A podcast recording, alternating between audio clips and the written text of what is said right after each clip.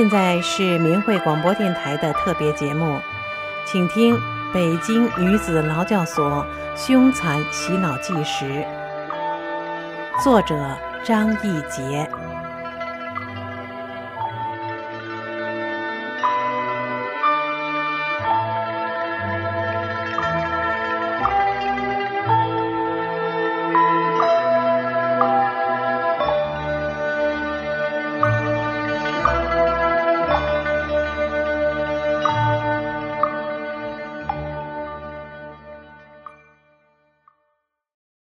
一夜折磨，我已不成样子。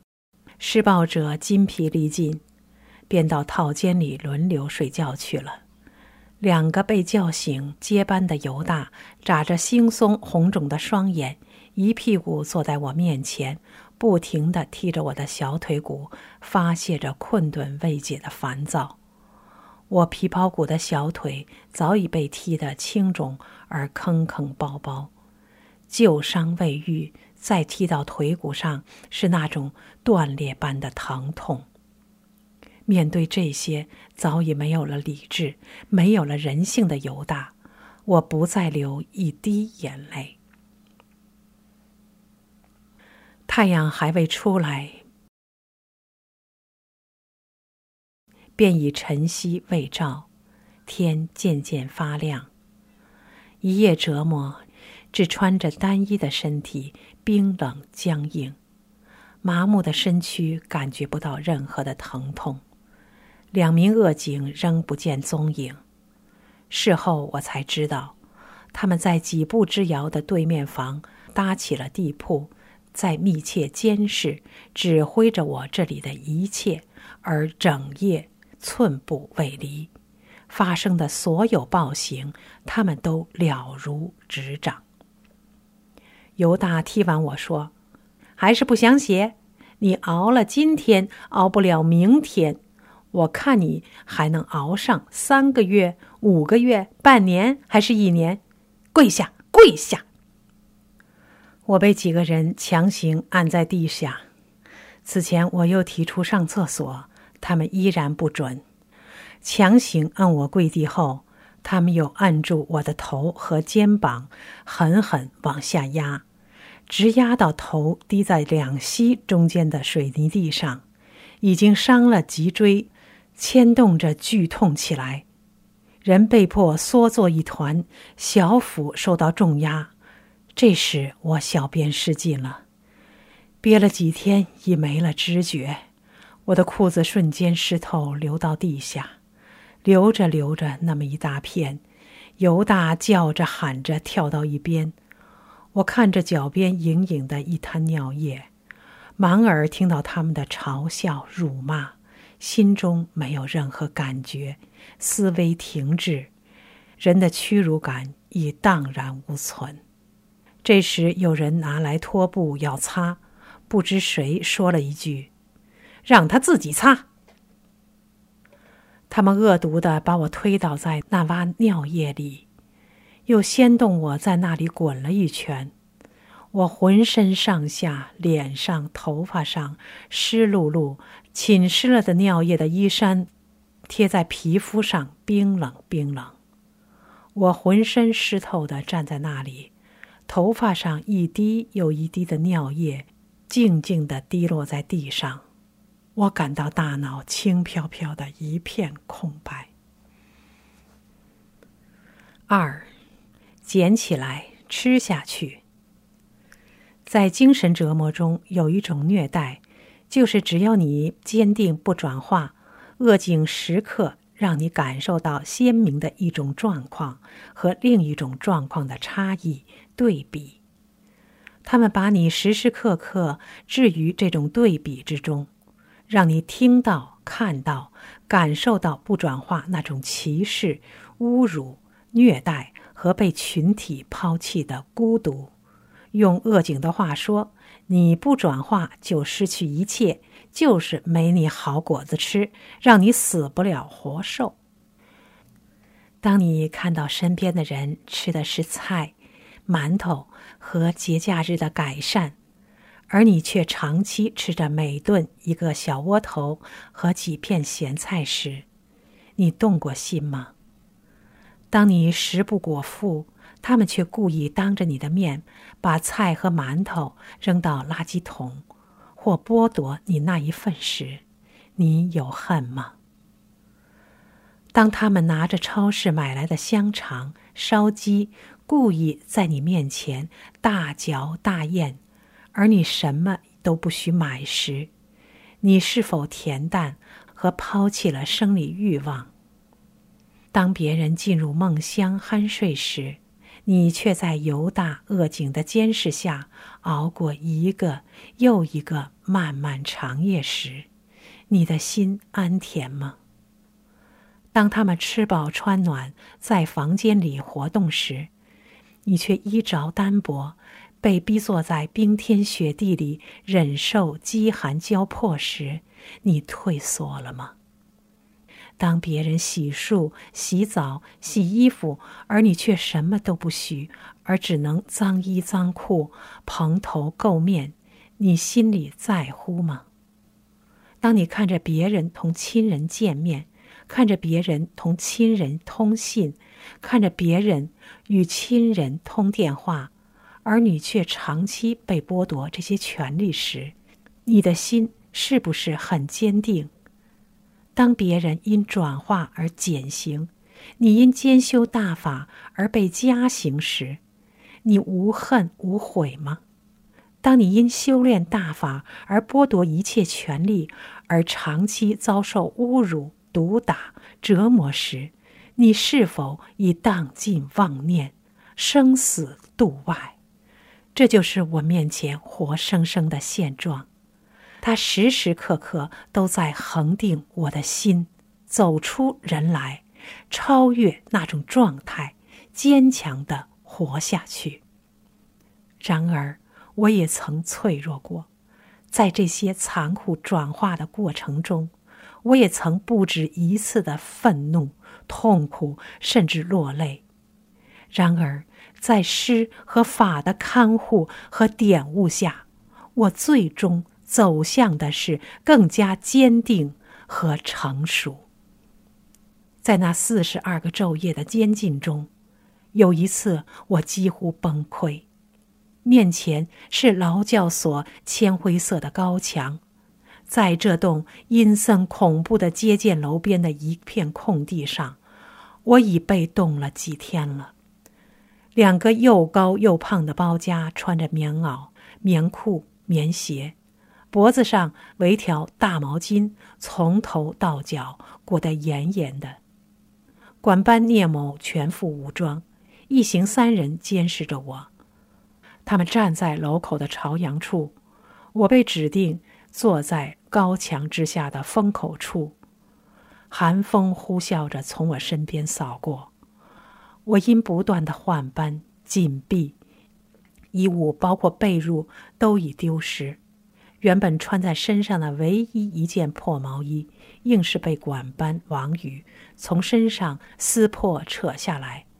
下身穿一条已磨破透亮的薄毛裤。脚上穿着一双塑料底单鞋，寒风无孔不入的穿透单薄的衣裤，寒彻肌骨。我脚下的一片衰草，在旋转的寒风中拂过来倒过去。我的心也被寒风扫得空空荡荡，仿佛就剩下头脑里那金刚不动的。坚定的那一念，和生命的脉搏融汇共振着。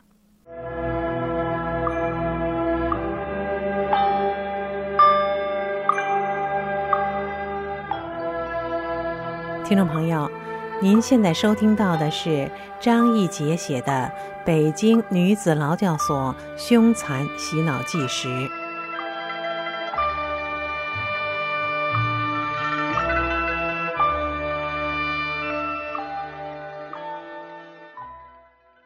恶警管班王某、杜某、聂某已经轮流吃过午饭，但他们却迟迟不让我吃午饭。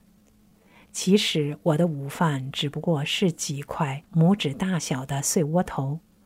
给我送饭的犹大吃馒头吃腻了，一边走一边掰着那小窝头吃，少一块不好看，就索性掰碎了再给我。从此，那个小窝头在犹大手里变成了碎块块，没有咸菜，没有水。早晨吃下那几块碎窝头后，便滴水为进。我要求喝水。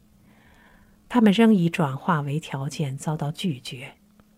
在几天前早上上厕所时，我趁包家还没有起身走到外间，拧开水龙头开始洗脸。洗脸中，我趁机喝水，一边洗一边喝。只要我有机会洗脸，我就这样喝水。但我的举动最终被寸步不离的包家发现了。报告：张某某偷偷喝水。恶警气势汹汹地盯着我，我平静地和他对视了一眼，压下了他的恶言恶语。从那天起，他们就断了我每天一次的一点水。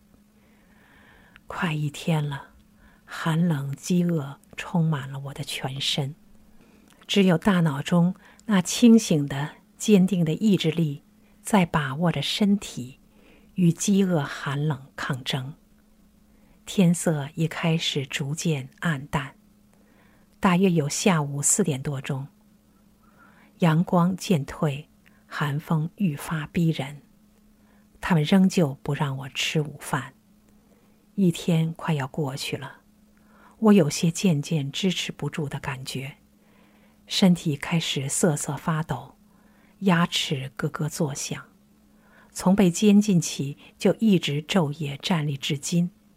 两条腿已站得粗肿无比，如同灌铅。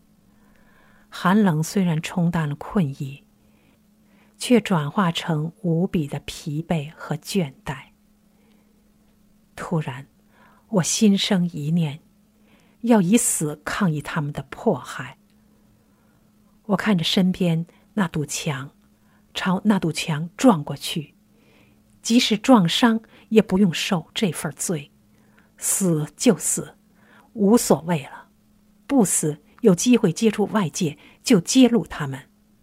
我不再多想，突然转身朝房山墙冲过去。刚冲出第一步，第二步还没跟上，鞋子却突然甩掉了。大胖子张翠芬一堵墙一样横在我面前。当我站定时，一下子清醒了。我立刻明白，不能这样做。我以这种方式抗议迫害，他们会说我是自杀而嫁祸大法。这时我冷静下来，我想：难道你张义杰有这么大的勇气去撞墙，就没有勇气面对苦难，坚强的走下去吗？那颗揭露他们的心是脆弱的挡箭牌。想到此，我为自己的软弱羞愧。我诧异的看着脚上的鞋子，这是别人送我的一双四十号的鞋。这次被金币后，经过多少天的昼夜站立，双脚双腿早已成了大象腿、大象脚。这双鞋勉强能把脚塞进去，是绝不会掉下来的。提上鞋。我心里明白，是师傅在阻止我，不允许我这样做。自此，我彻底打消了这种念头。天快要黑了，他们拿来了晚饭，照样是拇指大小的碎窝头，寥寥几块覆盖在盆底。正当班的管班聂某不知什么时候离开了。换成了杜某替班，他对我的不转化翻来覆去的数落着，他越说越邪恶，越说越凶狠。他抬手掀翻了我拿在手里的饭盆，说：“神不饿，谁也不渴，谁也不吃人的饭。”我捡起饭盆，默默地看着脚下那片衰草上散落的碎窝头在寒风中颤抖。我仿佛听见一个声音：“捡起来，吃下去，坚持下去，坚持下去。”我伸出冻得僵直的手，从草上捡起一块块碎窝头，一块一块送进嘴里，伴着咸咸的。无声的泪水。天彻底的黑了。第二天，听两个包家议论，一个说：“怎么换成杜队长了？”另一个悄悄的说：“昨天聂队长弄休克了，住院了。”三，四面恶风，画地为牢。会见楼私设牢房的第三次攻坚，我感受到邪恶变本加厉的疯狂。他们在加大肉体折磨的同时，千方百计在想办法如何在法上瓦解我。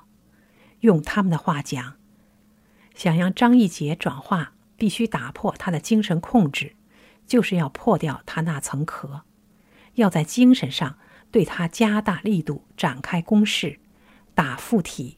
和半夜问答的邪招失败后，他们在继十八个昼夜那段残酷折磨后，一次次研究调整人员，不断换进换出几波人。他们绝不允许刘红、唐建书、郑杰这类学员再接近我半步。在这次私设牢房进行第三次攻坚时，又换掉三个人。补充了颇受鄂警信任的三名犹大，其中张彦春、申世令两人经常被派到所外法制培训中心做转化洗脑。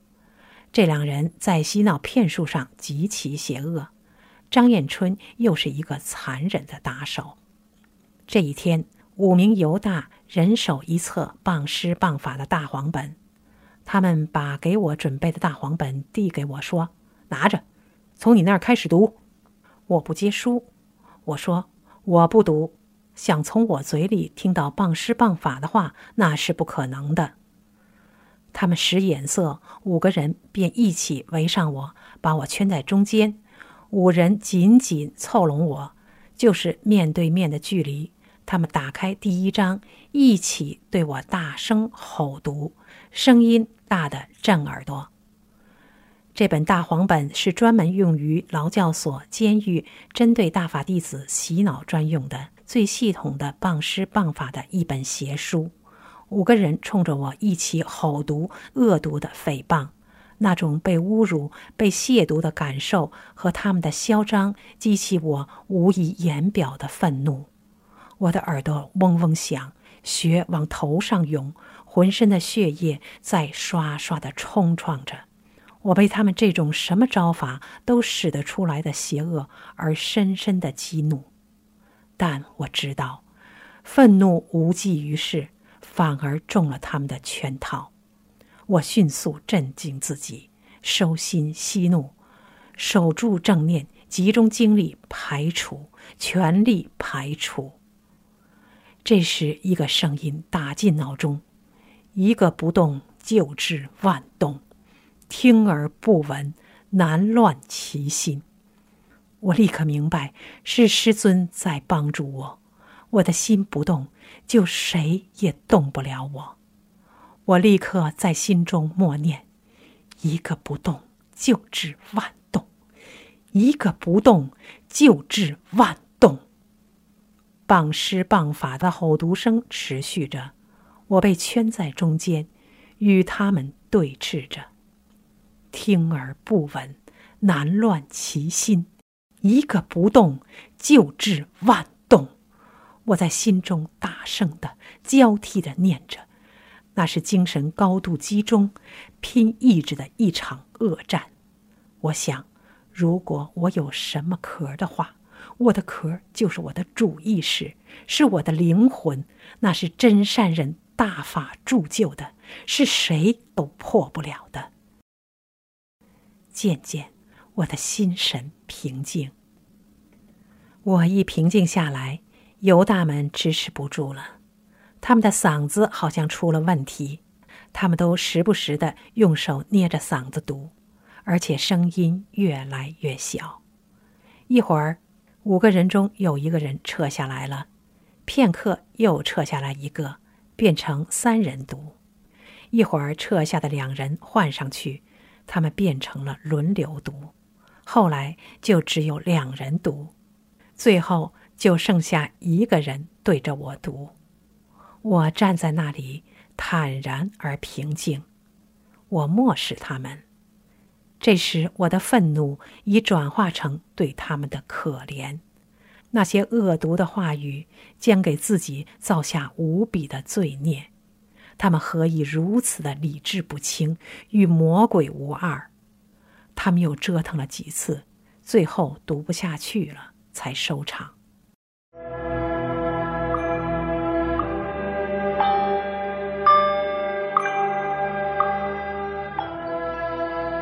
听众朋友，您现在收听到的是张义杰写的《北京女子劳教所凶残洗脑纪实》。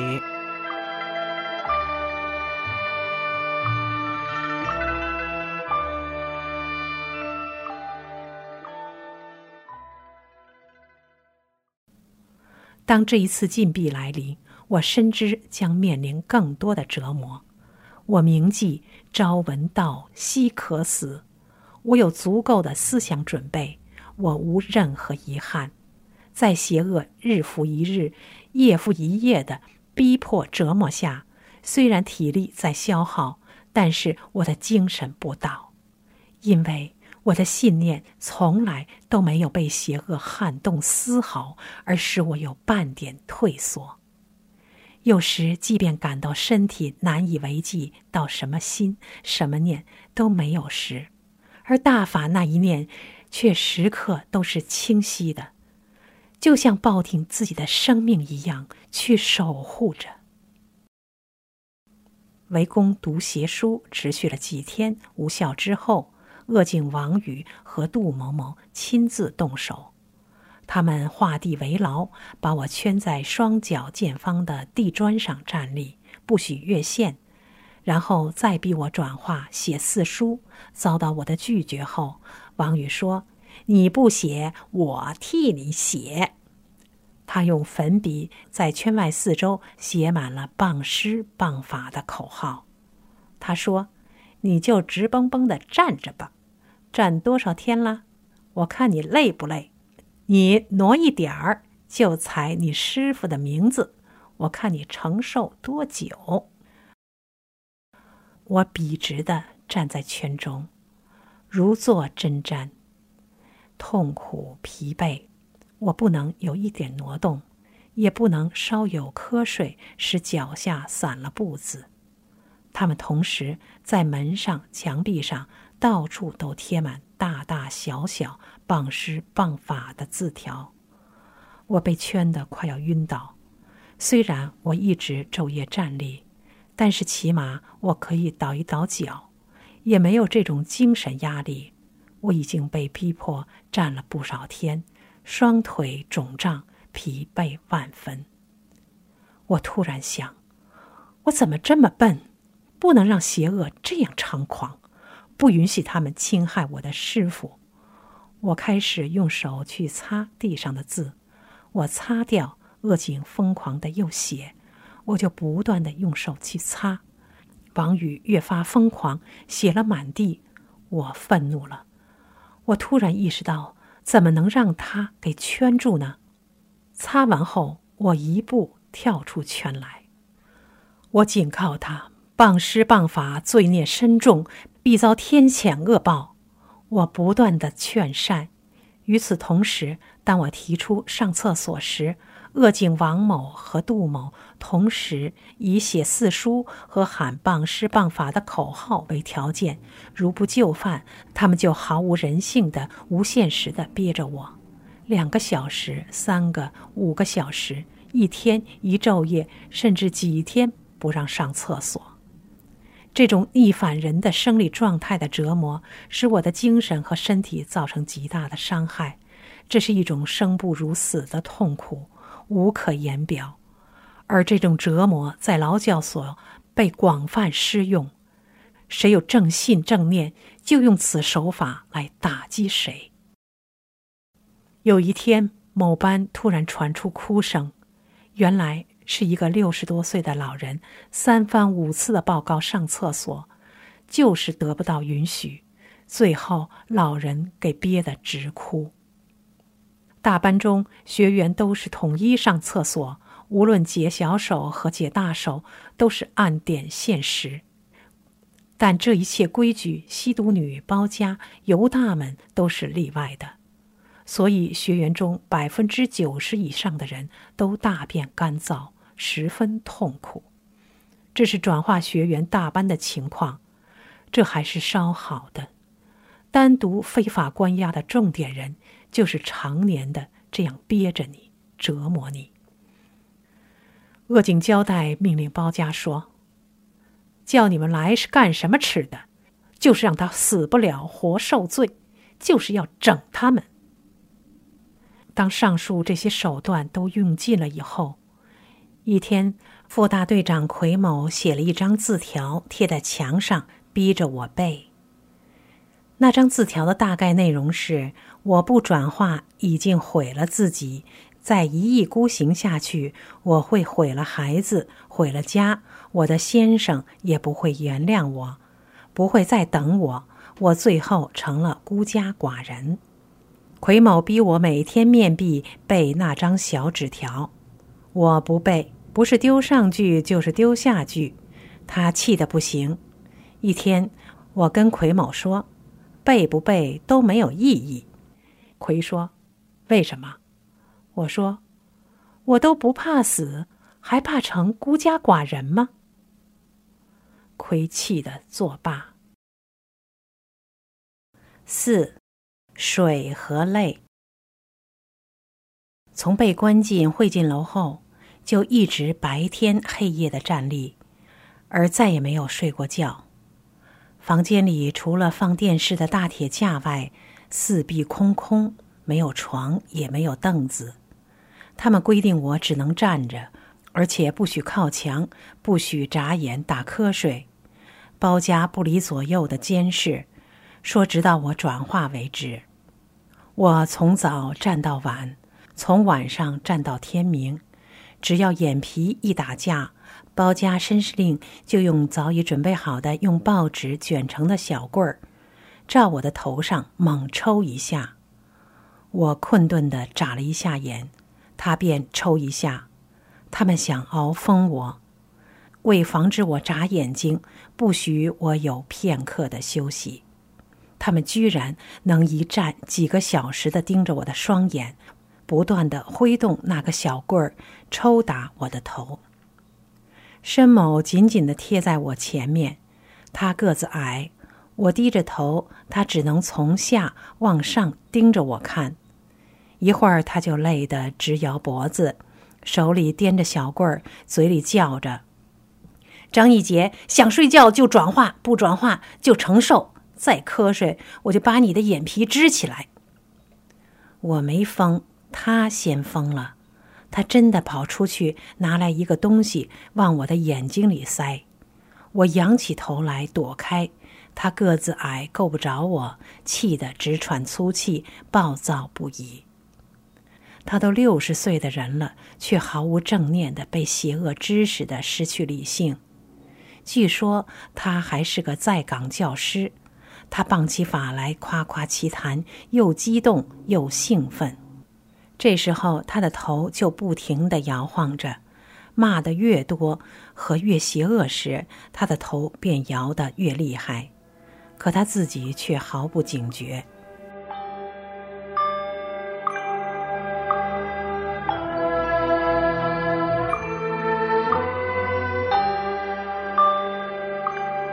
听众朋友，刚才您收听到的是张义杰写的《北京女子劳教所凶残洗脑纪实》。